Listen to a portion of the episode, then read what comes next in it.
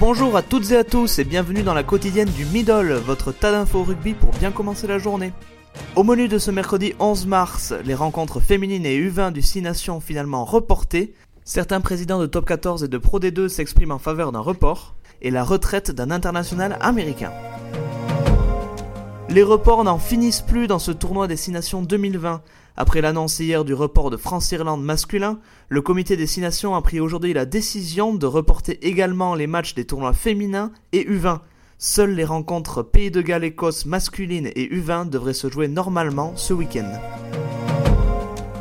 Va-t-on assister à un retournement de situation dans la fin de saison de Top 14 et de Pro D2 Si lundi la tendance allait très clairement vers des matchs à huis clos jusqu'au 15 avril, plusieurs présidents de clubs se sont exprimés en faveur d'un report de ces rencontres.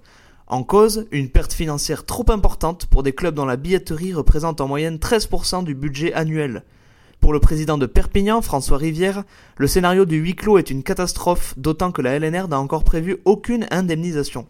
Même son de cloche à Pau, Clermont, Bordeaux ou encore Bayonne. Le président bayonnais Philippe Taïeb a déclaré qu'il était hors de question de jouer à huis clos, avançant qu'à Jean Daugé, le 16e homme était trop important. Les présidents de Top 14 et de Pro D2 se sont d'ailleurs concertés par téléphone hier soir. La LNR annoncera sa décision définitive dans les prochaines heures.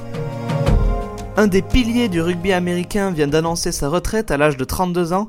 L'arrière ouélier Blaine Scully, qui a participé aux Coupes du Monde 2011, 2015 et 2019 avec les États-Unis, était sans club depuis l'été dernier. Ancien joueur de Leicester et des Cardiff Blues, il avait remporté la Challenge Cup en 2018 avec le club gallois. Il avait notamment marqué un essai importantissime dans les dix dernières minutes de la finale au stade Saint-Mamès de Bilbao. Merci à toutes et à tous d'avoir suivi cette quotidienne. On se retrouve dès demain pour une nouvelle dose d'info rugby. Bonne journée à tous.